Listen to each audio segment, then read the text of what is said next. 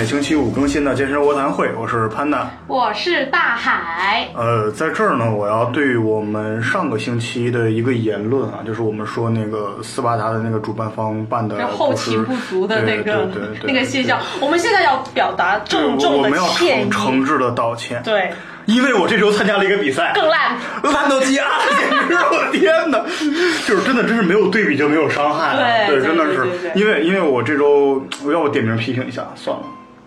就聊一下，就是你参加了一个长跑比赛，对我，我们就不要说出来是首创奥特莱斯赞助的一个奥跑中国的比赛了，这这这个名字说出来好像不太好啊，所以所以下回如果该主办方又在那个听众朋友的城市再举办活动，就千万别去。对对对，因为首先第一点，广广州呢，它是也算是马拉松首创的一个城市吧，就刚刚就你你等一下啊啊！你提既然提到首创了啊啊我们虽然刚才我们不点名的批评这个首创奥特莱斯的这个奥跑中国的比赛啊，然后但是我们要说一下，我们那个比赛的赞助商叫叫就是拿过来之后，我们一直是看首创奥特莱斯奥跑中国哇都，首创都啊！奥特莱斯了，就奥莱斯啊！你知道奥莱斯卖什么吗？就是卖卖各种衣服的啊，什么折折折折扣店啊，折扣店，他们折扣店了，扣扣型肯定就打个折扣你。你知道我们去后来我们那个展板上面去拍照的时候特别好看，那个那个展板上全是大牌的 logo，什么什么就是包括乐高的 logo 都有，我都不明白，就是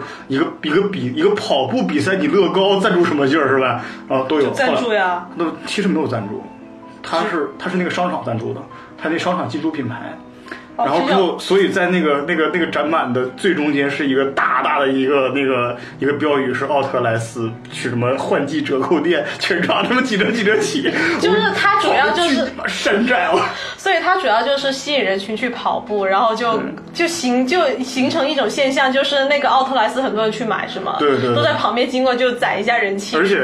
而且我们一开始看到首创啊，当时我们还看到几个朋友在展板前面聊说啊，首创跑步这是可能第一次啊，怎么着？后来我看了一下那个英文，我看了那个 Captain 啊然后之后我就跟他说啊，其实那个赞助商的名字叫首创。我也看到那个 logo，那个 logo 就是一个首创的 logo，就是一个那个，所以呢，还是那个斯巴达还是挺好的，还是挺好，就挺好。极具国际水平。对对然后里面有特别特别多的一些很正儿八经的那个赞助商。对对对对，不，它不是，它关键是赛事组织它要好完善很多。我之前不跟你讲，就是我当时我特别作死，因为这个怎么说？因为当时我觉得反正十公里嘛，啊呃，很简单，然后就随随便便穿一双鞋去跑了，然后还特别作死的。在这儿一定要说，大家跑步的时候尽量穿那种压压缩压缩袜，而且是那种快到膝盖的那种。哦，对，就是那个对踝袜吧。对踝袜，然后之后我当时，而且穿那个鞋一定要平时磨磨出来的鞋，我特别作死。我之前那个鞋参加斯巴达比赛，鞋是吧然后之后就是洗了就没干，啊后来我就直接随手抄了一双平时打篮球的鞋。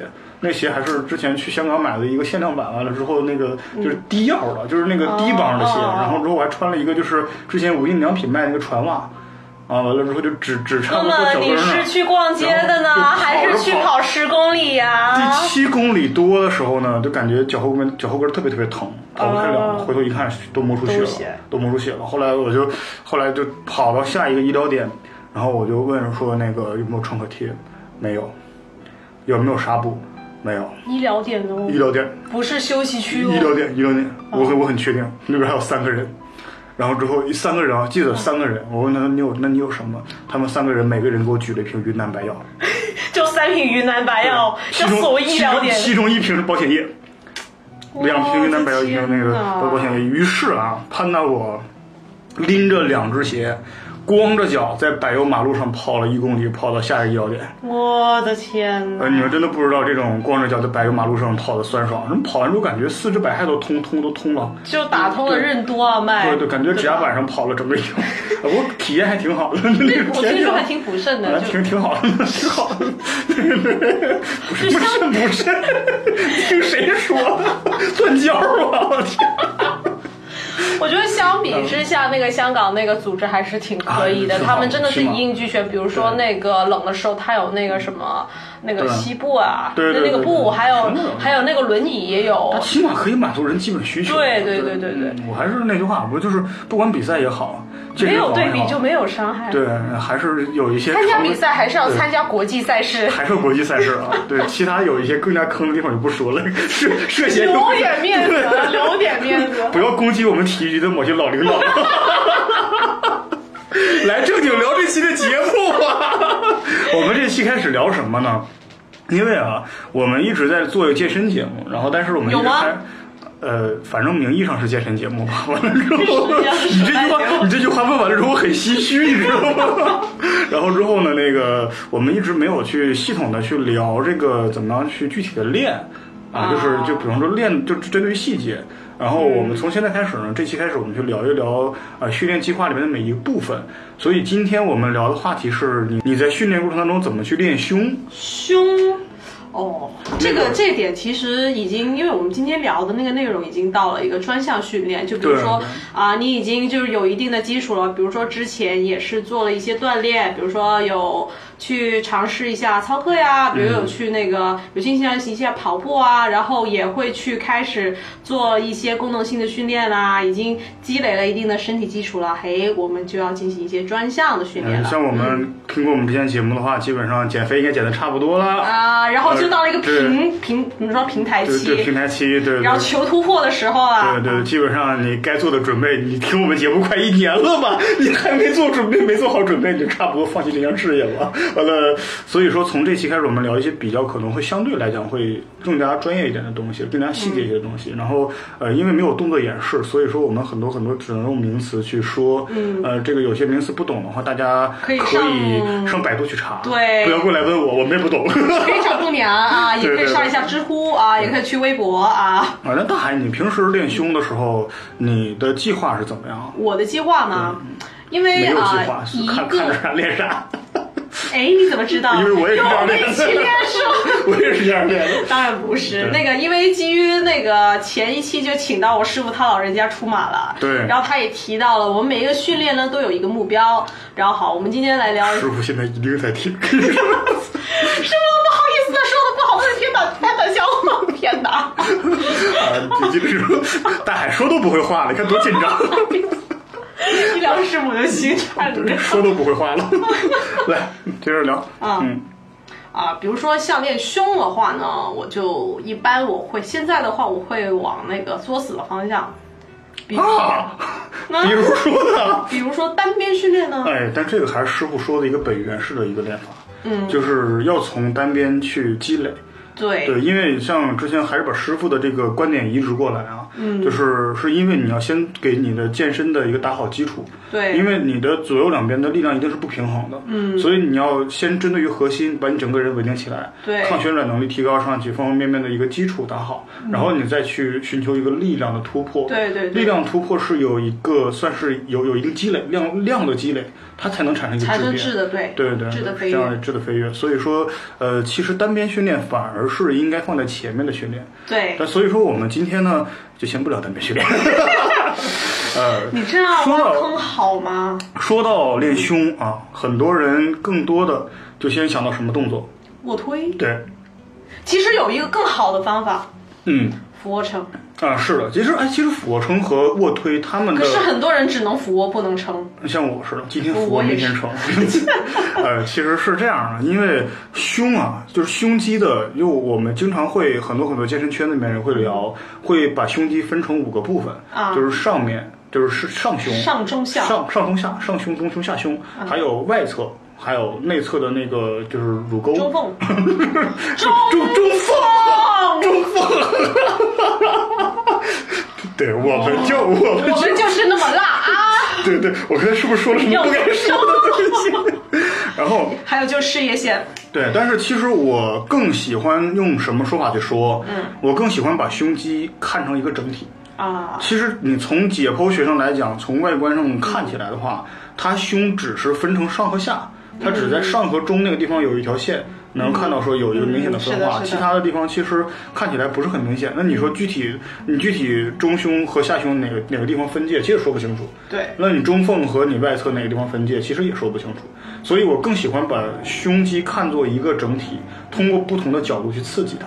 我倒觉得吧，因为胸肌来说的话，主要我们练就是离心向心。对对对对，然后我是来就是离心向心，然后去，因为当我们去做离心动作的时候，是最大程度的能够感受到它的一个在运作。拉伸。对拉伸，所以而且离心的话呢，其实也是对增肌是最好的刺激。嗯，所以我大概我我是我的方向是这样的。嗯当然，然后那个我们训练的时候也要顾及到，比如说那个人体有三个面，嗯矢状面、冠状面、水平面。矢状面是箭矢的矢啊，就是射箭的矢状面就是前后方向就是前后，冠状面呢就是左右，嗯，水平面就是旋转。对旋转。对这些的话，其实一般来说训练的话，可能就是要顾及到。嗯，对对对，其实就是不管你是把身体看作一个整体也好，对把一块肌肉看作一个整体也好，对，然后你其实都是要有一个不同方位的刺激，才才更有效果，就是更有效。协调发展，而且更有更好看，更好看。你就好像，呃，我们男孩子会更喜欢把上胸练得大一点，嗯这样我们总会说能练出一个铠甲型的胸胸，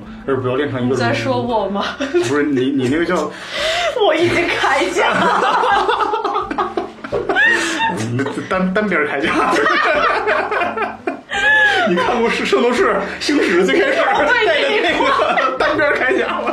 我一直以为他是想露一下胸而已。呃呃，不是，他可能是露露，不是，他是为主要是为了我们聊这干嘛？你说？所以其实胸肌最大的作用是什么？我穿衣服好看，不是不是，哎呀妈呀！凹造型。不是不是不是，其实，在人人人类运动里面啊，嗯这个胸肌最大的作用是什么？就是攀爬和投掷。啊，这额外说一句啊，投掷是人类的就独有的技能，其他的生物几乎都猩猩没有吗？猩猩投掷力量没有人没有人类强，人类的投掷力是最强的。哦，就比如说像投掷有关的一些运动，比如说像那个标枪棒球啊，标标枪，对棒对对球，对对对对对对对，这个都是。然后你像猩猩和猴子，其实属于灵长类动物，嗯，它们的人这个结构跟人很像，所以它们会有一定投掷能力。但是除此之外，你什么时候看过一个猫给你扔石头，是吧？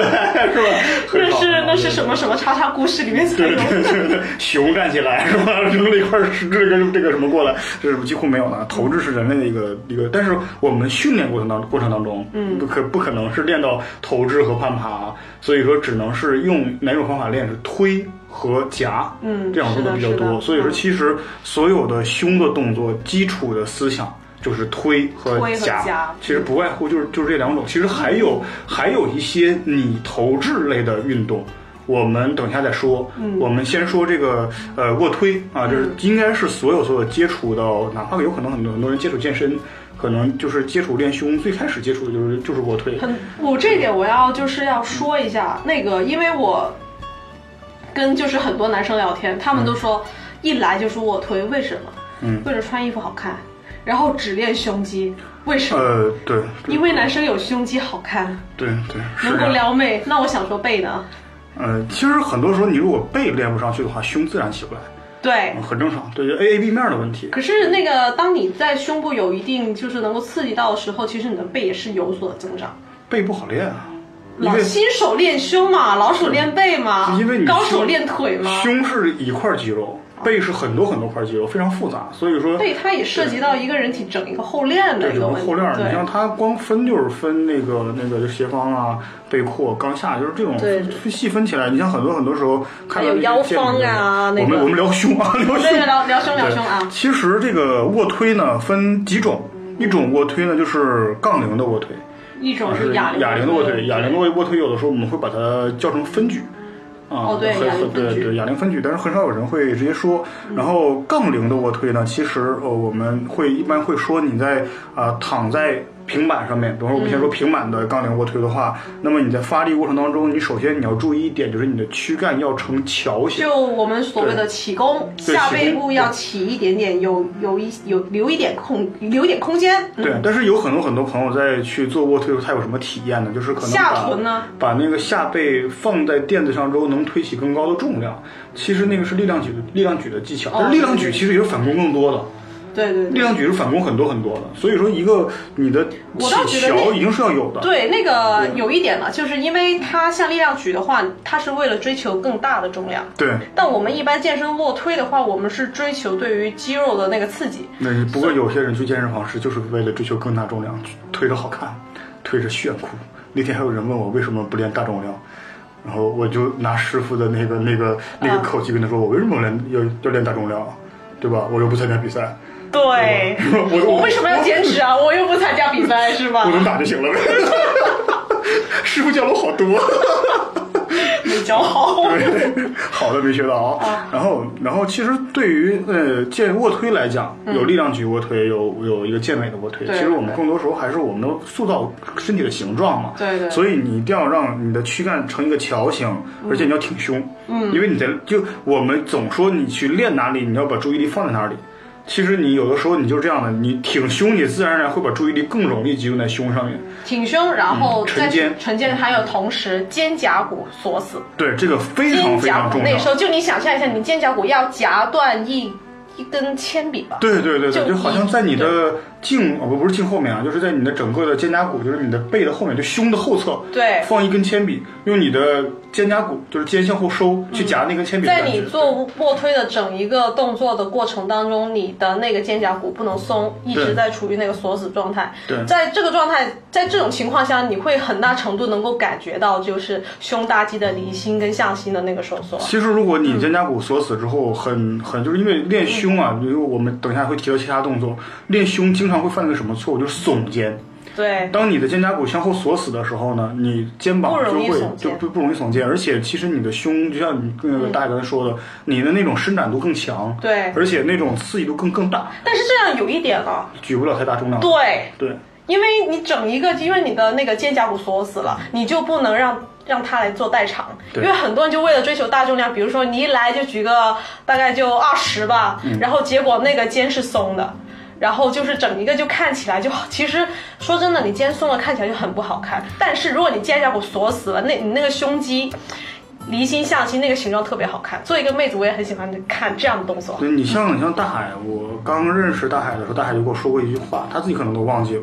他总跟我说是健身是一个举轻若重到举重若轻的一个，举重若轻其实就是一个哎反了反了，从从一个举重重若轻轻到举轻若重的这是一个过程，肌肉控制的一个过程对对就是一开始什么叫举重若轻呢？就是你可能你因为你的绝对力量要有一点点做基础，对啊所以说你可能你在做一个相对来讲这个重量，我们说这个重不是很重，嗯，而是那个是正常的重量，对。你在做正常重量的时候，你的动作不形变，嗯，而且你的动作标准看起来跟举轻重量是一样的，就是 Everest，看起来就是特别轻盈，举对，就是你去举一个十公斤重的杠铃和一个举二十公斤重的杠铃，你看起来都不形变，就你的动作不走形，这个叫举重若轻。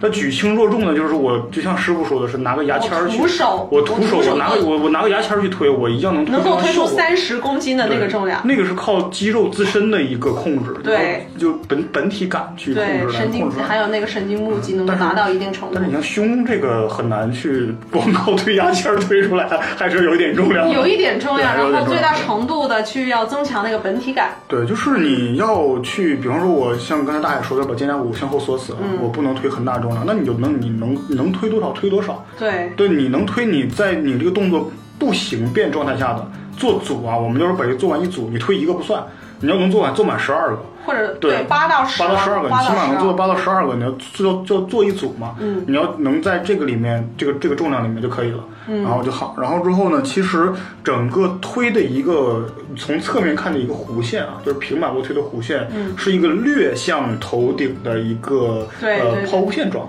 它并不是一个直上直下的。就是有的时候我们总说史密斯架的卧推不太好，因为它直上直下。对，它会把杠固定住，而且它会把我们很多小肌群的目的给省略掉。所以说我更推荐大家能够在对对，能够在自己负担情况下。还有，当我们在做这个呃杠铃卧推的时候，我们一般呢有一些人追求大重量，他的那个手腕会压哎往下压，这其实不好。我们的手腕应该是直立的。对对对对这样来说的话，你又不能做更重的重量，所以啊，各位还是先追求动作上的一些没错。标准或正确，不走形，才追求重量。你像你说的这个之后，我其实我简单想了几个，嗯就是会在卧推里面常见的一些问题。嗯这个问题不单是在杠铃里面会遇到，有时候在哑铃里面也会遇到。嗯第一个问题可能就是你的肘部会太高。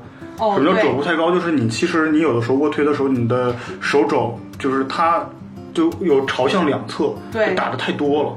那个我们就推荐那个手肘跟身体之间要成四十五度角，这是最好的。其实我这叫 tuck in，对对对我们那个叫锁锁死，叫 tuck in 锁死但是一般我们有一个词，就是英语来说叫 fly out，、嗯就是你的手肘已经往外跟肩平行了，这个时候就是肩在借力，你在练肩兄弟，你不是在练胸。这个叫肩部锁死了嘛？对，哦对肩肩关节锁死。然后这个、这个的一个我我更推荐的一个是什么样的感觉？就是你杠的重量是在你全握的情况下，嗯压在你的掌根偏向掌心一点点。然后手就腕伸直就不要完全就是偏到就是掌心那边去，就在掌根偏掌心一点点。而且我们不推荐使用半握啊，就是一定要五指全握。因为每年美国都有十一个人因为卧推死平亡。平均啊，平均不是那么固定的，平不是均所以那么固定的。所以他一般来说的话，大部分的那种卧推的那个死亡呢，都是用了虚卧。对，虚卧。之前我我之前不说我我我用半卧也被砸过嘛，就对，所以建议真的不要全卧。全卧，然后之后，呃，这个时候呢，你的重量压在手掌之后，嗯那个重量要向下传导到达的到哪里？其实你的腕部应该刚好在你的肘部正上方，对，所以它的力气是刚好传导到肘部的，嗯。就等于是你的整条上臂需要把整个的这个就是杠铃向下的压的一个重量给把它分化掉，嗯，不要只压在一个关节上面去。嗯。所以这个就就要求你的手的小臂它跟地面几乎是垂直的，而不是说要向前或者向后倾斜。嗯对，对，而这种你在呃你的那个肘部太高的话，你如果你的这个就是你像刚才大海说的似的，fly out。对对，打开太多，你就会使你的肩膀和你的肘部承担非常大的重量啊。这个你从上面看你的这个运动轨迹，你会感觉你的整个就歪掉了，因为一般来说它就是有像之前说的，就是它的运动轨是略呈抛物线状，很顺的一个动作。对对对但是你如果就是往肩借的太多的力的话，它的整个那个轨迹就会变了。说白了，有很多很多人好像把整个两个肩膀都抬平了，对抬直了，对对对，就像十字架上抬平了你如果去追求力量举的话，动作走形无所谓啊，因为你要举很大的重量嘛。但你现在是要动作正确嘛？对，然后这个时候，其实你这样看的话，你的杠铃最后放的话放到锁骨了，就是那个嗯平板是放到锁骨了，然后而不是你的这个胸骨上面去。嗯，这样的话，其实你第一增加了杠铃的移动距离，第二是增加了你自己的风险。对，然后相反的话，还有一个什么东西，就是你把你的握距变窄，就是使使你，因为我们总说让你要让你的整个小臂垂直地面嘛。嗯，如果你握距窄了的话，等于你的小臂是呃有点向向内倾斜了嘛，有点像三角形一样。哦对对对这样的话，你的手腕会受伤。你的这种从这个地方看的话，你的手腕会承重很多。嗯，其实一个标准的姿势，并不是说你的手手肘和整个整个上臂是抬平的，嗯，而是你的上臂跟你的胸是有夹角，那个夹角大约是四十45度度左右。四十五度对你像我们总是说啊，就因为呃练上胸的话是上斜。嗯，练就是整个胸部厚度的话是呃平平板然后练有的时候会下下斜，下斜，下斜下斜。然后之后这个时候我们经常会说怎么说？就是你在练平板的时候，下放点是哪里？是乳头，男性乳头啊，女女性自己想啊。下一点点。乳头左右吧，差不多。乳头下一点点然后之后上斜是下放到锁骨，嗯啊，然后之后呃下斜是下放到你的胸部下沿，胸下沿胸下胸下沿对，所以这个按照这个去去走。所以包括你像我们现在说的这个卧推，还有就是我们之后会提到的一个器材，我们有有一些器材推胸。就就坐在那边哦推那个对那个对那个那个器器器械推胸，器械推胸的话，你的胸的夹角它差不多也是四十五度。对，还有一些人犯一个什么错什么问题呢？就是他会弹杠铃，弹杠铃，我觉得很作死。我今天看之前看到一些人会很快的把杠铃往下放，完了拿胸部去垫一下，把杠铃弹起来。其实省力嘛这这应该是对的。怎么说？他他他他有一个追求，就是他在利用惯性，哦，那个就不行。比如说你，因为我们都之前也提到，就是我们要去控制重量，而不是让重量控制我们。所以其实我们要接触到胸一点点。就比如说你整一个动作下来，哎，触到胸一点点是对的，但是你就不要弹。这个这个这个，等一下我会在后面说这个问题。但是我们现在说这种弹是怎么样的？就很多很多人，他是这种的，就就 cheating 嘛，就是我的欺骗法嘛。他会把那个这个杠铃一直下放啊，放的很快，然后拿胸一弹啊，他就不能推起更多的重量嘛，因为它没有就起来那启动那个过程，就从从从底点到往高点启动那个过程。所以说它会有一个弹杠铃的感觉，那那种很容易扭伤你的颈椎和你的胸椎，我倒觉特别得危险。我倒觉得这个核心来说的话，因为这个动作是晃的，对，是很晃，很晃的。我觉得它对腰椎的那个伤害也是有一定的吧。你像我有的时候我们说的话，你杠铃下放几乎是轻轻放在胸上，对轻轻触触触胸，胸触胸，然后触胸是推荐的、鼓励的，对对对但是你就不要弹，不要不要不要不要弹它。然后之后，因为有的时候有些人会感觉下放的时候，他可能放不到胸上面去，其实尽量往下放。尽量往下其实离胸一拳都就及格了。离胸一拳的距离，但是它就及格了推荐但是要要要触胸，嗯因为很多很多时候你下放的时候，你会感觉怎么样？我下放不下去，不是因为我胸力量不够，而是我肩膀的伸展度不够。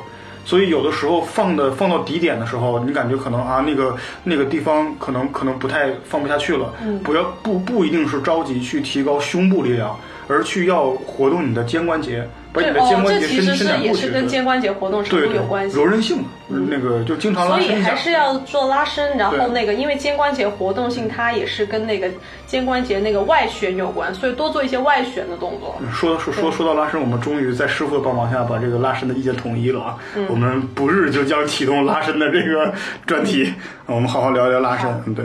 然后还有一种呢，就是没有让肩胛骨缩夹紧。这个哦，对，刚刚也提到夹紧肩胛骨是这个非常非常非常重要很啊！这个像大海说，几乎所有的推的动作里面，几乎所有推的动作里面，几乎所有推的动作里面，我强调三遍啊！嗯，肩胛骨的夹紧是非常重要的。是的。对，这个其实也不不论是那个卧推，还有我们做那个划船，分举啊，哪哦怕是呃飞鸟，飞飞鸟好像就不不用夹我是。划船，对划船划船也是，哎，刚好划船是练背的。对，练背嘛。然后你像坐姿的那个器械的推胸，对就这种这种推的动作，因为飞鸟属于夹嘛。嗯然后你像这种，呃，当然俯卧撑就不用了，俯俯卧撑夹不紧。要要要夹，啊要要夹要夹俯卧撑其实要你要先夹肩胛骨，然后再下肩胛骨一，直处那不是那不是那不是于夹，那不是窄距的吗？你像宽距和单手没法夹，但还是要有那个夹的那个趋哎，夹。夹的感觉是吧？呃，下回找我师傅吧。啊，可以，可以，可以，可以，我太吓人了！我天，你打开我新世界的大门。然后之后还有一种是怎么样呢？就是呃，其实你我推荐很多很多人怎么样，就是你要有一个、呃基友去帮你把杠铃递到你的手上。对，因为你在把肩胛骨锁死之后，嗯，呃，就就是夹紧之后，然后你再把你的身体起桥之后，其实你这个时候你再去下杠铃的时候，你能够下来的那个重量是，哦。因为你启动的那个重量是比你的能够推的重量要略低，对，所以说你的训练效果可能不太好。比方说我，其实我卧推能可能可能能推到五十公斤，嗯，但是如果我在做好标准姿势之后，我再去起杠的时候那一下，我可能只能起到四十公斤，嗯对，所以说你这样的话，你等于是做了一个下一个 level 的一个 RM 的一个、一个一一一一一个一个重量嘛。所以说我更推荐是有人去帮你去起杠。不过我倒是觉得有一点吧，就还是建议你，既然能够起重是四十多，那你就推四十多，努力发展到自己能起五十。我有我有个小技巧，就是因为我会我是个很孤独的训练者，就经常 经常会一个人练。一个人练的时候怎么办？因为我们会看到很多很多那卧卧推架，它不是一个格，嗯，它有好多好多格，嗯，所以你把那个那个杠铃放在最下面那个格，放低一点放低一些，哦对，从低低段启动，嗯，但低段启很很多人不爱低段启动，嗯，因为低段启动比较累嘛，就是哦第一下起来，对对对对对，所以启动的那一下子其实是比较难，而且它会往往回放的时候，嗯对，所以说因为你已经起了杠，你再去调整。尤其是如果说你处于一个那个 RM 或者到后期、中期比较疲劳的时候，你在浪费额外的力气嘛。嗯，所以说希望有人帮你去来去递给你杠铃，他也可以帮你保护一下。嗯，然后还有什么呢？就是很多可能做动作太快，就是、哦，对，对对，就是那个杠铃，就是让重量去控制你了。对对对，你其实你在推杠铃的时候，你或者推哑铃的时候，你在做分举啊，做做做推那一下的时候，你可以快一点。但是你要让它慢慢下降的时候，对一定要慢，就不要一下子就让它下来。反正就是有一个那个准则吧，就是对抗惯性。对抗惯性，对抗重力一定要对抗惯性。嗯，然后还有的人怎么样？就是当把那个杠推到最高点的时候，马上下降，没有一个暂停，没有顶峰收缩嗯对，没有顶峰收缩。其实我们讲怎么样，就是你把杠铃推到最高点的时候，停一秒停一秒，然后慢慢慢下慢慢下。对对对。那个时候，其实你能够推起来那个力量，如果能够完完成做组的话，嗯，会比你推起来那个力量会稍微低一点，所以那个重量还是往下放。对，所以还是回归到一点，不要再追求重，不要太重过于执着于重量。我觉得之前那个于叔说那挺好的，嗯，就是他说，反正我推牙签的胸比你大嘛。这不是他说 我们要训练的时候想说我们要我们为了什么？嗯，我你看，如果你真的是去健身房耍帅的，你就是真的就是去那个那个，就是说，我看我卧推能推很多很多，我看起来比较帅的话，也有办法，在这给你科普一下。我们普普及给你们那些去健身房撩妹儿的，其实就是想想要说推大容量吸引女孩，吸引，嗯其实你们吸引不了女孩注意力，你们只是只会吸引来一群老爷们儿注意力啊。对对，然后我跟你说怎么办？你这是让切身之痛你是吗你你再找两个朋友，啊，再再再再找两个朋友帮你去扛那个杠，对吧？哦我看很多很多很很多人，一个人一边硬拉，就是你上面那个帮你保护那个人在硬拉，嗯你在下面做卧推，就等于你能做他的硬拉重量加你的卧推重量，哦，轻轻松松上一百公斤。啊！但是最后几个他没力气的话，你也容易轻轻松松被 被被被被砸呀被砸死，很很有可能。所以这个这个是一个玩笑不不不过有之前有个玩笑，就是你以为无论男女，你以为女生或者男生在你旁边走来走去是因为你吗？不是，是因为你占了他的哑铃。对对。然后女生就是，女生有时候化妆化的很好看，男生可能就穿的骚一点，不是为了你，只是他觉得这样看着自己来劲，做组可以多做。哎，你说这个非常对，对非常对，因为这个叫什么？叫仪式感。对对，这叫仪式感，这叫热身，你知道吗？但心是理热身。我非常不推荐女生化大浓妆去，嗯，对，是这样的。然后你还有，我也非荐不非常不推荐男生穿整身绿的去。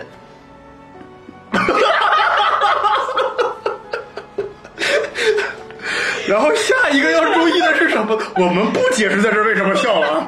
呃，下一个是什么呢？嗯就是你一定要收紧你的，不好意思，刚才笑点还没过去呢。你一定要，你一定要就是那个，就是你的脚步力量太紧张。很嗯多很多人他在做卧推的时候，他会把你的那个就是那个那个啊，我我重新说啊，因为我沉浸在刚才笑点里面去。然后就是因为你在做卧推的时候，你一定要紧张你的腿部力量，嗯，就是你的脚要有个抓地感。对，就你的两个腿要非常严严实实的放在地面上，踩踩实地面，嗯对这样比较安全。不要乱放，不要前后脚，也不要就是像那个，就不要瘫在那边。对对对，就不要。我看很多很多人练的时候，两个脚就瘫在那边，自由自由摆荡，随风摇摆。随风飘荡？对对对，有有有可能有女孩过来之后，那两个脚好像雷达一样，就像就像直接透过去，会有那种感觉。还有那种推不动的，就是乱乱摆的，哎呀呀呀，乱摆的那种，很有画面感啊。然后之后那个呃，当然有一种训练法呢，就是把两个呃脚放在那个凳子上，就有有些平板卧推放在凳子上，这种呢其实是一种训练法，但是不推荐经常使用。对因为它是同时会要刺激到你的核心，对呃，当然你可以，我们也主张练复合动作，嗯，但是你既然练胸的话，我个人意见还是不要去采用这样的动作，但这个动作可以，可以可以用，可以用，对不，过我倒觉得吧，其实说了那么多，我倒因为我这个人呢是跟力量来说，我是一半一半。嗯我喜欢徒手加那个杠铃啊。啊，对，那个俯卧撑也是一个。女孩喜欢用杠铃的可不多，可是女孩能够做标准俯卧撑的也不多呀。啊，你还能做标准逆向上呢？你说那个。然后有的时候呢，还有一点是怎么样呢？就是你在呃做卧推的时候，其实最脆弱的关节关关关节，如果你把你的像我们肩胛骨去收紧了之后呢，肩可能不太容易受伤，而你把整个身体反弓起来之后，腰也不太容易受伤。这个时候容易受伤是哪里？是你的手腕。对，所以你的手腕一定要呃很注意啊，就是你怎么样去抓这个杠铃。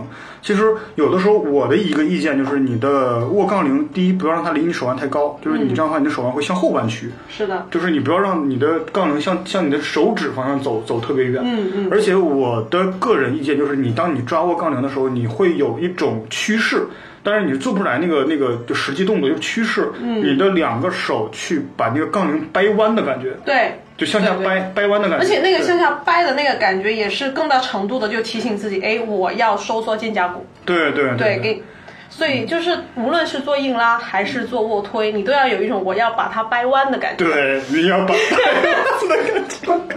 我们也不解释这里为什么笑。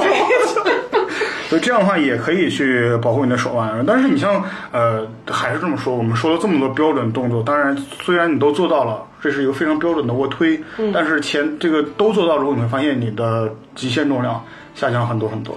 会，可能一倍一倍都不止，就是可能之前推五十公斤，现在二十五公斤，很有可能，很有对，但是不重要，真的不重要，重量真的不重要。重要的是第一就是姿势的正确，才才能更大程度的刺激到那个目标肌群。我觉得代偿式的有什么用呢？就像练二头一样，你是甩的还是真真正正的用孤立的训练去把重量提上去的？两种感觉很不一样。我我现在你像很多时候可能可可以给有一些朋友分享一下我的训练计划，你可以看到上面那些的、呃重量，现在我之前之前重量很很大大重量，嗯，而且就是你像他们也见过有有有些人说啊你这个巨力怪啊，是硬拉什么这一百五十多公斤那种都有，虽然我觉得力量也很强，但是我最近训练的时候我都没有用过大重量，可能。那种就有学过单边划船，我连十五公斤都没有，是对十五公斤都没上。嗯，你像有的时候我这个这个俯身的一个就是就是逆向的飞鸟，嗯我就八公斤的飞鸟，但是我一样把自己练得要死要活的，今天一整天都在动。哦，其实你重重量不是很重要，其实你的姿势、你的注意力，还有你整个的一个本体的感觉，其实是更加重其要的。实说起来练背或者练胸的话，还是那句甩开重量，试着做俯卧撑。对对对，那个感觉就是本来一个标准的俯卧撑吧，就讲求那个肩胛骨锁死，然后你做一组，一组十个，嗯做大概三到四组的话，真的就要死要活。第二天，然后其实还有还有两个非常注意的什么呢？就是很多很多人会犯的错误，就是你在做卧推的时候，让你的臀部离开凳子。哦，对，对，这个是尤其在下斜，这个不好在下斜的时候经常容易出现。呃，平板时候容易出现，下斜也容易出现，然后呃是上斜不太容易出现，是上。那我倒觉得是不是？也是追求那个大重量？可能举不动了，然后抬着肩，啊，或者有些人习惯动作呗。啊，嗯，嗯别笑啊，在这儿。然后还有一种是怎么样呢？就相对的，就把头抬起来，就卧推的时候抬头。好，我我见过有的人卧推的时候抬头，就是有有人走过来，哎，干嘛呢？抬头跟人说话啊，我卧推啊，完了脖子直接直直接扭了吧扭了，直接扭了。怎么怎么抬头啊？天哪！有有有有有，真的有人呢，这这真的很多人就在做卧推的时候会抬头看一下那个那个杠放的位置怎么样。其实很多很多时候你可以把你的那个呃，就是呃，不管是平板也好，因为上斜你可以直接看到嘛。嗯平板有的时候你在呃就是下半部分的运动轨迹看不见的时候，你其实可以。呃，通过你仰仰头多一点，看看你身后头后面的那个镜子，啊，可以可以可以看到你的那个下方轨迹。我的天最好还是最好最好别是最好是，如果你的动作做不标准啊，我们推荐很多很多人怎么怎么去操作，就是你一定要有个基友，呃，肌肉的基看一下。帮你拍个小视频哦，对啊，对拍小视品，然后之后你再去，你就会看了以后，你就觉得哇，不行，自己的动作是有多猥琐。对对对对，这样比较好。对，这样的话，你也可以通过别人的眼睛来看一下你自己的动作到底有多猥琐你。自己来看自己的话，还是觉得猥琐的话，那就证明你嗯迈出了成功的第一步。对对对，然后相对来讲的话呢，就是这个卧推的话，呃，我们除了卧推的基本的这些东西说完了之后呢，卧推还分上斜、嗯下斜，还有还有我们之前说的还有几还有几个是窄距的卧推，嗯还有一个反持的卧推，就是我们一般不是两个手，我们掌心向脚的。就向脚的方向去持握嘛，但是还有一种持握方法是掌心向头，哦，向上这样的一个持握的办法。那个的话，相对来讲的重量推空杆差不多就好了。那对，个哦，就是我之前那个反手的。对反手的反手那个卧推，我当时是用史密斯架，我就练那个上胸，对对对非常好，非常好空杠就是那个上胸，我记得已经是炸了。对，然后一个本来没有胸的人也也能练出胸的。你知道反手还有一种更逆天的就是反手窄握。哦，对，反手窄握对你的肩膀有一定刺激，嗯。因为你要第一要抗杠铃旋转，嗯。第二要抗你自身旋转。哦，因为对对对那如果你到呃反手窄握的时候呢，就不管是反手窄握还是正手窄握，嗯它都会有一个那个杠，因为你如果抓的够宽的话，那它杠不会左右来回晃。嗯，你像我们这这会儿说说起来的话，就是你在去做那个呃卧推的时候，不管是做卧推还是做哑铃分举的时候，就是那个哑铃的卧推，你都要注意一点，就是你的杠一定要成一条直线，还有两个杠两个哑铃要同时上下。如果说不所以那能个时候还是建议做单边，对，就像我这边说，做单边做不到的话，哑铃单边。做单边。嗯对而且做单边有一点，很多人就会歪，就会核心会歪，往一边歪。这个时候你的整个身体是正立的，嗯脊椎中立的一个位置，然后再进行推。对，如果嗯脊柱总是晃的话，前期力量不够强的话，扶一点髋关节。啊，另外一只手不是闲下来了吗？扶一点，扶一点髋，扶一点髋关节，这样的话免得你的腰肌受受受这个受损。然后其他人就会过来，哦，大姨夫来了。嗯，这个一边啊一边做一边录啊，啊这个这个这个没事啊，听不懂听不懂听不懂。然后呃，所以说你在呃，就基本上好像卧推的玩法。就比较普及的就这么多，嗯，其他的就是训练方法问题，就是那个什么金字塔组啊，什么那种呃，还有这个超级组呀那些我们放到后面的训练方法再来讲吧。然后除了这个以外呢，就是哑铃的呃卧推，哑铃的卧推这个要说一句怎么样？哑铃卧推好在可以做单边，嗯，而且因为我们刚才说过了，因为杠铃的卧推，你的两个手的持握一定是比较呃，就相对来讲，因为它宽一点会宽一点，而且你那个抓的感觉，嗯，它不是那种它它抓一个平面，它没有完全顺着你的那个手肘和你小臂的方向去抓，等于也有个也有个旋转，这样的话你其实你的发力会受到限制。不过我倒觉得有一点吧，那个因为杠铃的话，它也是要求双边发力。嗯就如果像我们平常是有优势手的话，到大重量的时候，往往就会借力于优势手会多一点。但是杠铃杠杠铃好在好好在什么？杠杠铃它如果优势手要是发力多的话呢，它会有点有点倾斜，啊也不一定哈。不一定，对不不一定不一定，不一定，因为很多人的就是他就算他用优势手，段看起来好像很稳。很稳，对。但其实一用单边的话就不行了，所以还是左左右力量不平衡很正常，对对对。常非常正常。所以就是还是有一点，就是建议不要先不要冲大重量，对，因为冲大重量的话，已经是到了一个就是专业到运动技能训练的一个水平了。对，不用一上来就是非得说我我推多少多少公斤，对不用没关系，都慢慢来，时间很多，慢慢来我们我们有一生的时间来训练。对我们不要追求前半生，我们要追求九十岁的时候还能跟孙子一起健身。对对对，我们不要追求上半生生啊，不要对对对，不要对，要把目光放在下半生。啊，对啊，哎是这样的。然后那个，你像在做哑铃的卧推的时候啊，对对对，哑哑铃卧推的时候有个注意，就是哑铃的下放的点，下放要几乎是跟胸平行。对。然后，但是你的手一定要微微张开，不要不要也也是一样的，不要不要让它成一个锐角，不要成三角形，也不要让它两个手手手肘向外偏，其实还是一样，其实就四十五度。对，就是小臂垂直地面，然后之后上臂与胸四十五度差不多。还要说一个小小的一个点吧，就是我们呈四十五度的时候，其实我们的那个小臂啊，可以往外展一点，对就最大程度的去拉伸那个胸大肌。其实为什么？有另外一点，就是胸小肌。很多人呢，就是在往往在练到很多健身老鸟，在练到差不多的时候，会发现，哎，胸大肌有发达，但问题是胸小肌就是有点往往内缩，这那个就是跟我们的那个呃卧推，还有那个做那个杠铃卧推，还有哑铃卧推的那个运动习惯很有关系。就是我们的小臂往外再伸一点的话呢，其实可以很大程度刺激到胸小肌，让我们的胸型呢，就是整个就是成长的那个形状会更丰满一点。外侧也会外侧更多一点。对对对。但是这个大海刚才说的那个一点，真的就是一点儿，不要太多。不是全部，你太多的话你就拉伤了。我看我看有些人做那个那哑铃分举的时候做成 W 型，就是做到下面两个 W 型，就标准那个 Westboard 的那个 那个那种那种 logo 那个形状出来了你。也可以玩一下，可以玩一下，可以试一下啊。那个，但是那种对，呃，手腕和肩膀的刺激太多啊。会，所以就是往外展一点点，一点点其实一点点那个刺激已经很强烈了。你像你说的这个一点点啊，我刚才有个地方我一定要说一下，就是我们不管是做什么动作啊，你一定要把它去更加更加多的去呃极限的做到你的全程和你的柔韧度的极限。对，就是说，你看我的那个杠铃能下放的多低，就尽量下放多低。嗯。呃，但是哑铃不要尽量下放很低啊，就是哑铃做到你的那种拉伸度的差不多就可以了。嗯。啊、不要不要下放到你的胸很往下的地方，对你的那个整个的一个背也好，对你的胸也好，有可能会被拉扯到。嗯。所以说，呃，你尽量把动作做完全程。有很多很多人，你像他说、哦我能推一百公斤的这个做个半程推有个屁用但其实他就只只在那一块儿动，根本下不去。你像很多很多人就是他可能就是就可能到到一一定的高度之后下不去了，下去之后起不来。对对对，所以其实那个不算不算做完全程啊，对就是我的意见是，哪怕做轻重量，但是做完全程，对就是已经很感觉很明显了。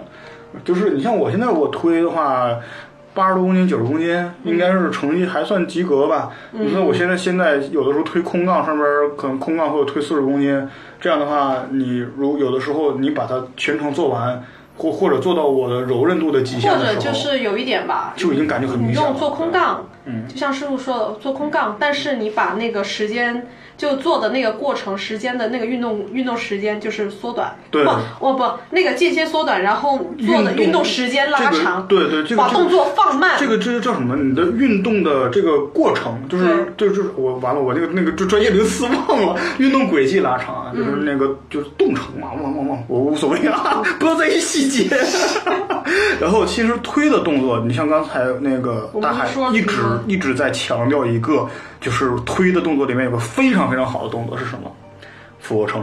对。这个是胸部的黄金动作，几乎没有之一了。因为像我现在的那个训练计划里面呢，有一半是徒手。嗯，我的徒手的那个呃动作里面呢，就是标准俯卧撑，嗯，上斜俯卧撑。上斜俯卧撑，我是因为练下上胸的一个俯卧撑啊，其实俯卧撑能够玩花的特别多。呃其实俯卧撑我会的就几乎上百种了，几乎就上百种了。对，然后像我的话呢，比如说一般标准俯卧撑，嗯肩全程肩胛骨往内收，啊，然后还有一个练上胸的俯卧撑是什么呢？夸克俯卧撑，夸克。俯卧撑简直太变态了。很变态，但是有一点，它是炸那个上胸最好的一个。其实夸克俯卧撑它的起手式是瑜伽里的下犬式，对从下犬式之后，你顺着小臂的方向向小臂的方向推，而不是直上直下的推。对，然后其实就是你想象一下，因为你的头是向下嘛，嗯头头往下，再往上，往下，以头往下的那个方向去运动。对对对，其实有的时候俯卧撑里面常犯的几个问题，就是很多人会塌腰，嗯，或者说提臀。其实俯卧撑跟平板支撑一样，你从背面看，从侧面看，让朋友给你拍一下，起码你的整个后链是一个平板，是一条直线。对，对，可能像我这肚子大，前面不可能是一条直线，我前面直线，我后面就 后面就弯起来不。要 给自己找理由。所以，所以你像那个从后面看，你的整个后链是一条直线，等于你的躯干是一条直线。你可以想象，就比如说像有骨盆前倾的朋友，就包括我在内吧。我一般就是做俯卧撑之前，我就跟自己说骨盆后倾，对把骨盆往内收进去，就它可以，然后再开始动作。夸克俯卧撑那个有另外一个进阶版，就是那个倒立啊撑。就是那个啊，倒立撑，我还以为你说那个那个那个瑜伽是那个燕儿式俯卧撑。哦，燕式也算，但是有一个很夸张，就倒立撑嘛。啊，我师傅就是一个引体加一个倒立撑嘛。倒立撑这个，呵呵。啊，我现在还做不到这个动作，还没有解锁。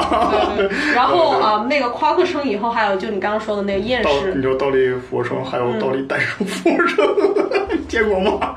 我见过一个人干过这事儿，啊，但是他对丧心病狂丧。心病狂，我估计师傅能。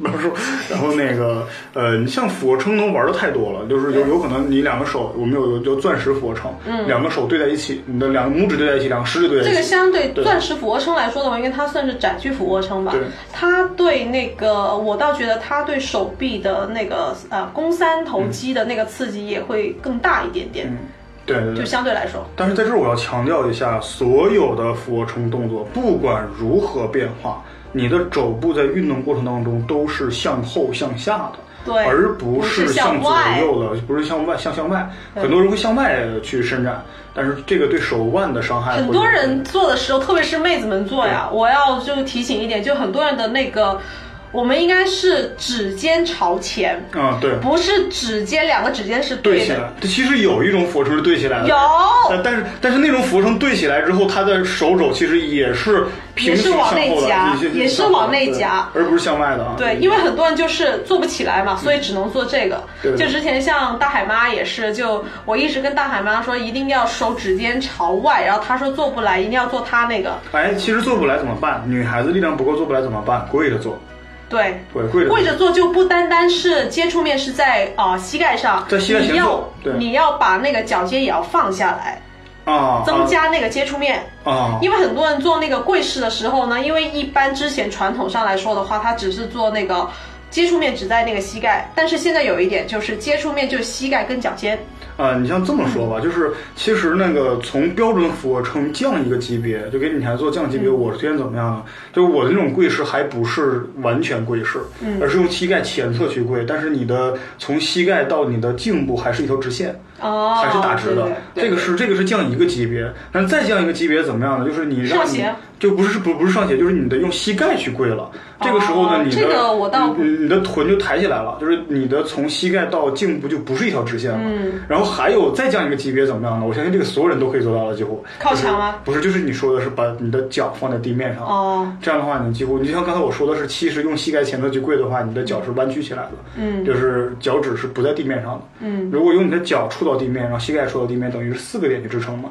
对。这样的话，其实因为其实相对来说的话，很多人就会。就说膝盖磨到有点痛嘛，对对对，我倒觉得那个还有另外一点最最初阶对最初阶的一点就是在墙上坐啊，在墙上坐，靠墙坐应该可以了吧？你站着，你站着站着站着稍微往前倾，就是你如果说实在，其实那属于是上斜的一种。再不行就站着做嘛，站着做，站着做，因为很多人扶着凳子坐，把手放在凳子上，扶个扶凳子坐，对。还是站着靠墙，因为一开始我们可以找那个肩胛骨内收的感觉。啊。因为之前我就那个我就推荐给妹子做了嘛，结果妹子大概靠墙做了大概六个，她就说累得不要不要的。嗯，你还可以在做的时候呢，把手机贴在墙上，然后做出很吃力的情况啊，拍拍，然后如果再再放给别人看的时候，记得把手机横过来。对，然后你看，啊 你看，要是俯卧撑。对，其实啊，其实俯俯卧撑玩法很多很多的，像呃星式俯卧撑，对像五角星那样，有些练星式俯卧撑。对，然后还有那种单手俯卧撑啊，现在我能接手的就单手。哦，还有另外一个就是练下胸的反手。反手俯卧撑。反手俯卧撑，哦天哪！然后还有跳跃俯卧撑，有蜘蛛俯卧撑，对，金刚俯卧撑，对对 对，好多各种各样。其实俯卧撑能玩的东西很多。然后呃，我们推的话大概就这样。然后接下来还有还有胸部有一个练法就是夹。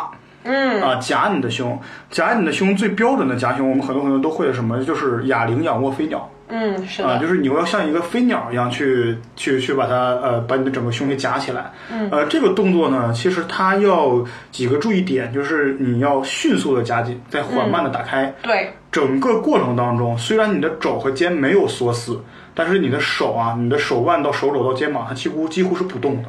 我还是建议。肩胛骨锁一下，你的感觉会很不一样。嗯，但是很多人做不到，很多人会做不到。有那就徒手。而且我感觉飞鸟啊，呃，等等等等一下再说到我们刚才，因为飞鸟的延伸动作，它还有个什么，就是拉力器夹胸。哦。啊，其实它也是飞鸟的变式嘛。嗯。呃，这样的话，拉力器夹胸的话，那种尤其是我们是一臂展示夹胸啊，之前我就不明白。嗯。我看了那么多那么多健身书上面，所有的拉力器夹胸都是整个手完全打开，然后做一个。啊，手张开式的一个像像夹的动作，那些很多很多人告诉我，你做拉力器那什么那个呃，就是夹胸的时候，你是把两个那个杠是往就那那那个把手是往前推的，推？啊推就是那种就就正好往前就往前推的感觉，其实不是推啊，是夹，对，是夹，而且对，在做拉力器夹胸的时候，有一个小的更好吃一点，就是你在做到顶峰的时候，把你的肩胛骨向前。去收一下。嗯，这一点呢，我跟 Panda 会持不同意见。嗯，因为啊，像我的话，哦，之前忘记提到，就是我在那个在练胸的之前，我会做一个胸部激活。啊，胸部激活是怎么样呢？首先就张开双手，然后肩胛骨往内收，嗯，然后就是在往内收的情况下，就是以胸肌带动我的手，我的两个手相碰，但是我的肩胛骨是一直锁死的。呃，我我我我看明白你说这个动作，对，但是你要不再给观听众朋友们再详细的讲一下啊？就是怎么样？就比如说，其实其实这个对大海说的这个东西是什么呢？其实我们等一下也会提到一些，这其实就是一个徒手的飞鸟。呃，其实其实这个这个这个飞鸟，这不叫飞鸟，这叫飞鹰式。飞鹰是吗？飞鹰式，对对，因为它是我换了半圆嘛。对，可问题是我倒觉得吧，我还挺推荐我们的听众朋友去试一下，啊、因为啊，我们很多人在练的时候，因为我之前也是，就是也是追求能够夹。然后那个肩就松了，但是我倒觉得，如果我们全程把肩锁死了以后，然后再去夹胸的话，我们的那个感觉更强烈。向下的向下的半圆式的，用手肘更多一点去夹是吗？所以所以说感觉锁死会好一点。其实我呃不一样，因为呃像你刚刚的，就是就是向前从对呃我是那个怎么么说，从那个两手打平吧，就像十字架一样。哎，我没有开个直播节目，说太费劲了，我天，我的天，不是因为我们像很多健身动作的话是需要演示的。嗯，对。对，我们在我们在这里打之前我们之前也开过直播节目，只不过看的人不多嘛。对对对对。因为我们开直播的话，就真的废了，这个节目就都 做垮了都，这都够垮了。你你接着说，你接着说，赶紧。呃，这这个也是，这这个我我大概是那个怎么说呢？就像十字架一样，啊就平举侧平举打开伸直，然后肩胛骨往内收，然后肩下沉，然后再慢慢手往，然后那个手手掌慢慢慢慢往前翻，然后两个手相碰，两个尾指去尽量靠对两个尾指尽量靠近两个两个但是肩两个肘是夹起来的，不夹起来，其实是打开，啊打开、啊打开这样啊夹起来因为。我们录录音棚的那个空间不够，就只能夹起来。对，也可。其实我们也可以找找感觉，就比如说，就是两手啊、呃那个也刚好可以练到那个肩的外旋嘛，就肩外旋打开，然后呃手肘跟就怎么说肘嗯。上臂贴紧身体，然后上臂跟小臂成九十度，然后两肩关节往外旋，然后往啊、呃肩胛骨往内收，然后慢慢手肘手尾指相碰。嗯，你可以找一下那种感觉。其实我特别喜欢健身的一一点是怎么样，就是因为它其实很多很多东西是不确定的，对而且都是百家争鸣的感觉。就好像我们刚才说的这个，因为我一直心里没底在在就是就在哪里，就是你的肩胛骨，就是你就像在做那个、呃拉力器夹胸的时候，你的肩膀要不要向内，就是就是向前面去。啊，伸展一下。其实我个人感觉向前伸展对胸的刺激会更好，但是我也感觉对肩膀是有点超伸。对所以说这个东西到底是好还不好，我们也非常希望我们的听众能够在我们的对大家可以交流一下里面来交流一下，因为有很多很多东西我们学的也不是很很嗯很到位啊，所以有很多很多事儿，因为我相信大部分的健身的人群，包括哪些教练特别特别专业教练，你也不敢说。你好像现在 DOMS 谁敢说他到底怎么来的，怎么消除掉？DOMS 其实那个争议也特别大。应该应该没有人能说得清楚。就是你像那种，你像拉伸这事儿，怎么说得很清楚？就是也不也不也很多很多争议的嘛。所以在这儿，我特别希望大家能够去聊一下这个事情。对对对但是我个人的感觉啊，个人的感觉就是在你在做啊飞鸟的时候就，就可能就不要去去去假，就正常做就好了。就是但是你要保证你的手臂。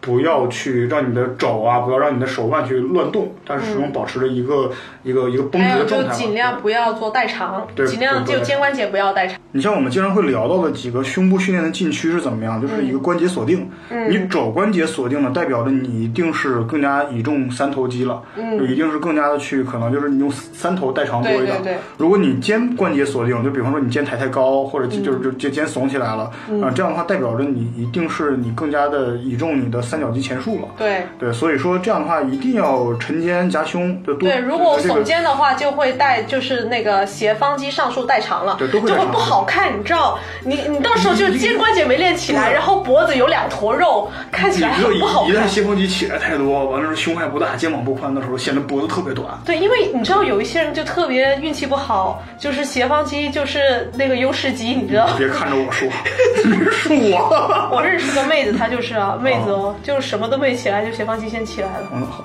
啊，你我们想的是不是同一个人？不是，不是你不认识，不是啊，那反正他不听节目。万一哪天听的别这样。然后那个，其实这种夹的以以外呢，其实我们刚才刚才更更更多的说了推和夹，嗯，其实练胸不止推和夹，对，还有什么呢？就比如说呃双杠臂屈伸，哦，对啊对，双杠臂屈伸，它就有点像是冠状面的运动了吧？呃，对。对对，冠状面的运动，所以说它的这个这个呃，就是双杠必须伸的时候，它有一个有一个注意的点，就是你一定要把你的这个就是手肘啊，不要向两侧分开，就是要往内收。对，也是要夹紧的，就是你的手肘还是你的手肘的力量还是要压在你的手腕上面。呃，不过我倒觉得吧，因为我作为一个妹子呢，我的那个胸肌起来了，但是我的三头还没起来，你看你这表情 所以我倒觉得这个这个动作对我来说就是挑战度比较高。啊，就是三头肌的可能就是要呃嗯代偿的可能要多一点，因为这个就不不是代偿，就是你不代偿它也是参与动作嘛对，三头肌的它变成短板了。就那样对的，所以说在做这个胸部的双杠臂屈伸，你想刺激胸多一点怎么样？往前面俯身多一点点，把你的呃整整个的那个那个就不不要整个人真的完全趴下去啊！你那刚才演示那个趴下去趴下去了，还好没直播。然后然后没东西看。对对对，然后之后什么？太 然后之后什么什么呀？我的天！然后之后把你的那个腿稍微的夹起来一点点，有点像做那个悬垂举腿的感觉似的，稍微夹一点点，这样的话对胸的刺激更大。当然，如果你要是觉得胸部力量不太够的话，可以把腿放下去。啊，如果还不太够的话，可以整个上身挺直一点点啊，这个这个是最调节的。呃，除除了这些以外呢，我倒觉得在练那个胸部训练的时候，可以加入一些就是锻炼肩关节的活灵活就活动范围。所以说我们有的时候在制定计划的时候，我们会经常说胸后面不接肩膀，是因为你练胸的时候对肩膀对会带到肩膀，都会带都会带到肩所以我。倒觉得吧，就我们还有一个动作可以推荐给那个听众朋友的，就比如说我们平躺在那个健身凳上，嗯然后手了两手拿着哑铃，然后过头，啊，这个就是你要这个这个这个就是你我现在等一下要说的另外的一个，就好像我们说的可以练到头质的感觉的一个、嗯一个一个项目是什么呢？对，这个叫曲臂上拉。哦对，对，仰卧的曲臂上拉，它可以曲臂上拉哑铃，嗯。可以曲臂上拉杠铃，嗯，就是小就小杠铃啊，小杠铃，小杠铃啊，就那种，当然不可能推你，你就是力量力量足够的话，也可以那个，我的妈呀，就是推曲臂上拉杠铃太吓人了，然后也可以曲臂上拉杠铃片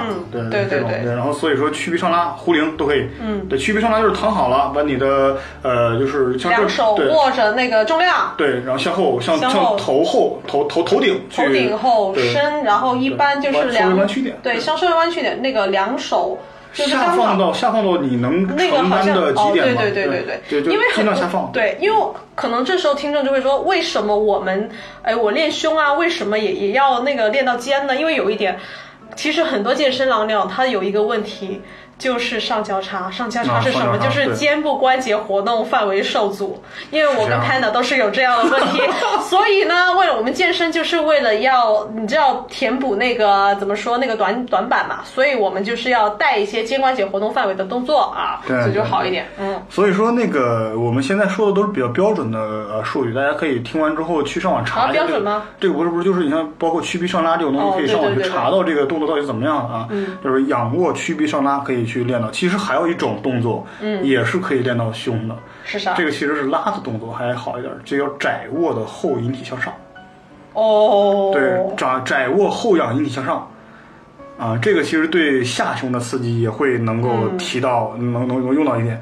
还除了这个以外，还有什么？就是站姿的杠铃片胸前推哦哦，还有一个嗯对叫丝腕夹胸，啊，这其实咱们俩说的是一个，丝腕夹胸咱，咱说的是一个，就是两个手掌丝。腕推胸嘛，对，两个手掌夹住一个杠铃杠铃片然然后把手肘夹紧，向前面去对向前推推那个杠铃片。有很多人喜欢躺着练，其实我感觉站着练的效因为我果更好一点。我觉得躺着练，它就属能于够负担更大那个开练重对能够负担开更大重量对对我倒觉得，因为呃，我们躺着练的话，我们的着力点就在背，是属于那个开练动作。对对对。我还是建议大家有条件的话，多做闭闭练的动作。对，你要不普及一下开练闭练，这个还是你解释比较清楚一点。呃，开练闭练其实是主要是那个看你的着力点，嗯，就比如说吧，呃，我的着力点近的话，但是我的做的动作是往远去的，嗯这就叫开练，嗯。但是如果闭练是什么？比如说我的着力点在腿，嗯，但是我的我做我站我站着做那个呃推举，跟我坐着推举不一样，坐着的推举就是开练动作，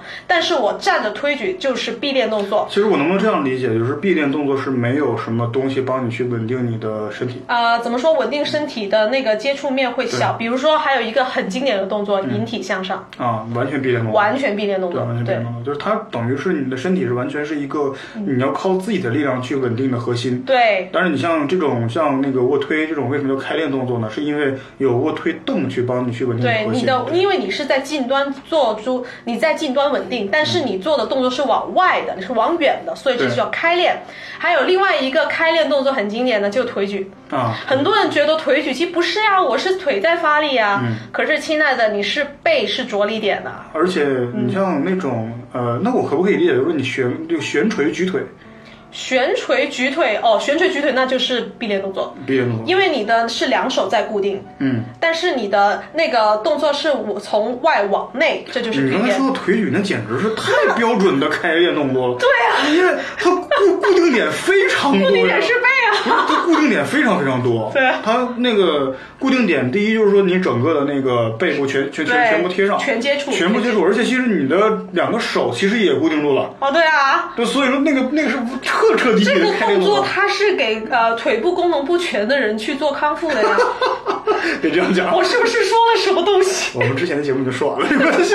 你像那个呃，那个什么，那个就是哎，我对深蹲还有硬拉，其实是属于标准的闭练动作。对，嗯所以其实闭练动作来说，对身体的那个身体素质那个锻炼是更好的。对，因为你要一边做动作一边稳定核心嘛。对所以说你练你开练动作，等于是你可以把所有的力那个注意力集中在你训练部位上面去。对但是如果闭练动作的话，你可能分一点注意力出来到你的核心稳定上面去。嗯所以说这个呃，大家我我也是建议做闭练动作多一点啊。所以说练会好一点。对对对，也不知道大家听没听得明白，反正我们就说完了，没听反明白。正往难的做，往难的做啊。对对对，然后还有一种呢，啊，没有了，没有了，没有了，没有了。那那我们差不今天节目多了不多了就到这儿对对对对，然后哎，对，还真的还有一种，是吗？就像你刚才说的那个飞鹰，哦，对，飞鹰环绕世界。对，这个这个叫什么？叫哑铃环绕世界，哑铃环也叫飞鹰。哦，对，那个，因为为什么要推荐飞鹰动作呢？我们除了能够练力量以外，我们还能够锻炼到肩关节活动对范围。它这个东西怎么样啊？如果从我先简单说一下啊，就是双手各各握一个哑铃，嗯，然后你躺在平凳上面，它可以上斜，可以平躺，然后这样的话，把哑铃向上放到大腿位置上之后，整个过程中手肘是保持微微弯曲的，嗯不是要不是要伸直，然后之后开始移动哑铃的时候，不是向上啊，啊而是用哑铃在身体侧面嗯画一个半圆到你的头顶上方。哦，那个其实还挺推荐大家对。对对对，然后在你的哑铃在头顶上方稍微相碰之后，嗯稍微相碰啊，然后再循相同路线回到原来位置。我倒觉得可以加一点，就有一个有点像那个哦，还有另外一个动作就是那个阿诺推。嗯，阿诺推就是一般的那个呃卧推，就哑铃分举那个姿势起势，然后好起来的时候就是转动手腕其实这个，放在放在肩里面用的比较多。也可以，但是练胸也可以。练啊，对对对，就是胸部的阿诺推，有个肩部阿，诺推。胸部阿嗯然后之后，这个刚才提到飞鹰的时候，它有有一点让我想起来，就是做分举和做飞鸟的时候，嗯，两个哑铃要不要相碰？不要呃，对，我的个人意不要见也是不要相碰不。要相碰。其实你尤其做分举的时候，你像我有的时候我会做到三十公斤以上的分举，就是单手三十公斤以上的分举。这样的话呢，就是呃一个哑铃三十公斤重的哑铃也很大了。嗯非常非常大了。当你推到极点的时候，你两个手两个手完全垂直地面，你当你在不锁死的情况下，嗯啊垂直地面的情况下，它哑两两个哑铃其实那么大，它也碰不到一块儿去。嗯，但你动作标准情况下，那很多很多人特别喜欢让两两个哑铃靠一下，我很理解你们为什么。是借力吧？对，让休息一下吧，让休息一下。其实要休息的话，间歇就可以了偷懒呀。就是偷懒。其实还是建议就是大家去做，呃，我我个人建议啊，做分局也好，做那个飞鸟也好，不要不要强碰。但是有有朋友说有不同意见的话，可以欢迎在我们公众号上拍砖啊，砸场。对对啊对对，反正我们嗯我们也不看的我。们也不看啊。那好的，我们这期就聊到这里。好啊我们希望大家能有一个非常大的胸，就像大海一样，那也没多大啊。好，在所有人都 拜拜。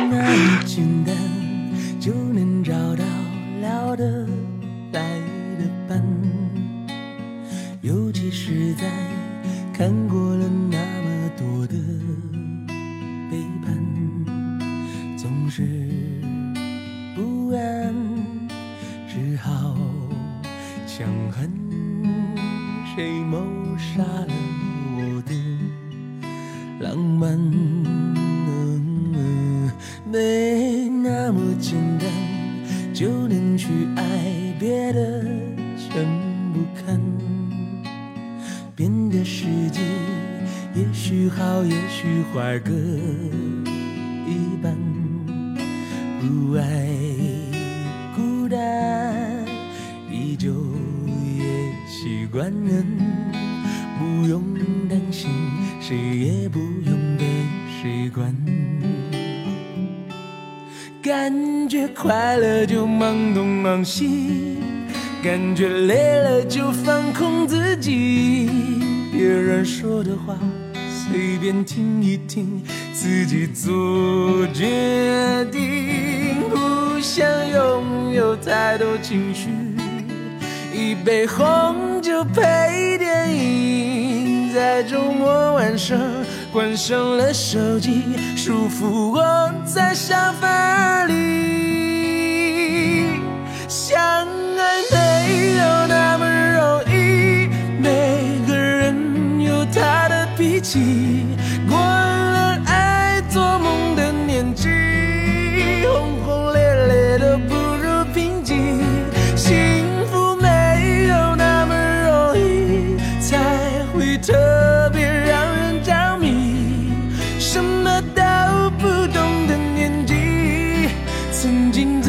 心，所以最开心。曾经没那么简单就能找到聊得来的伴，尤其是在看过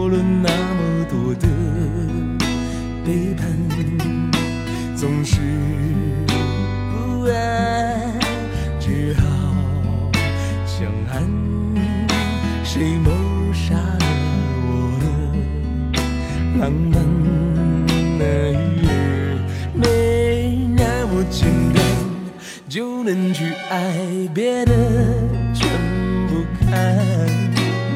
人的世界也许好，也许坏各一半，不爱孤单，依旧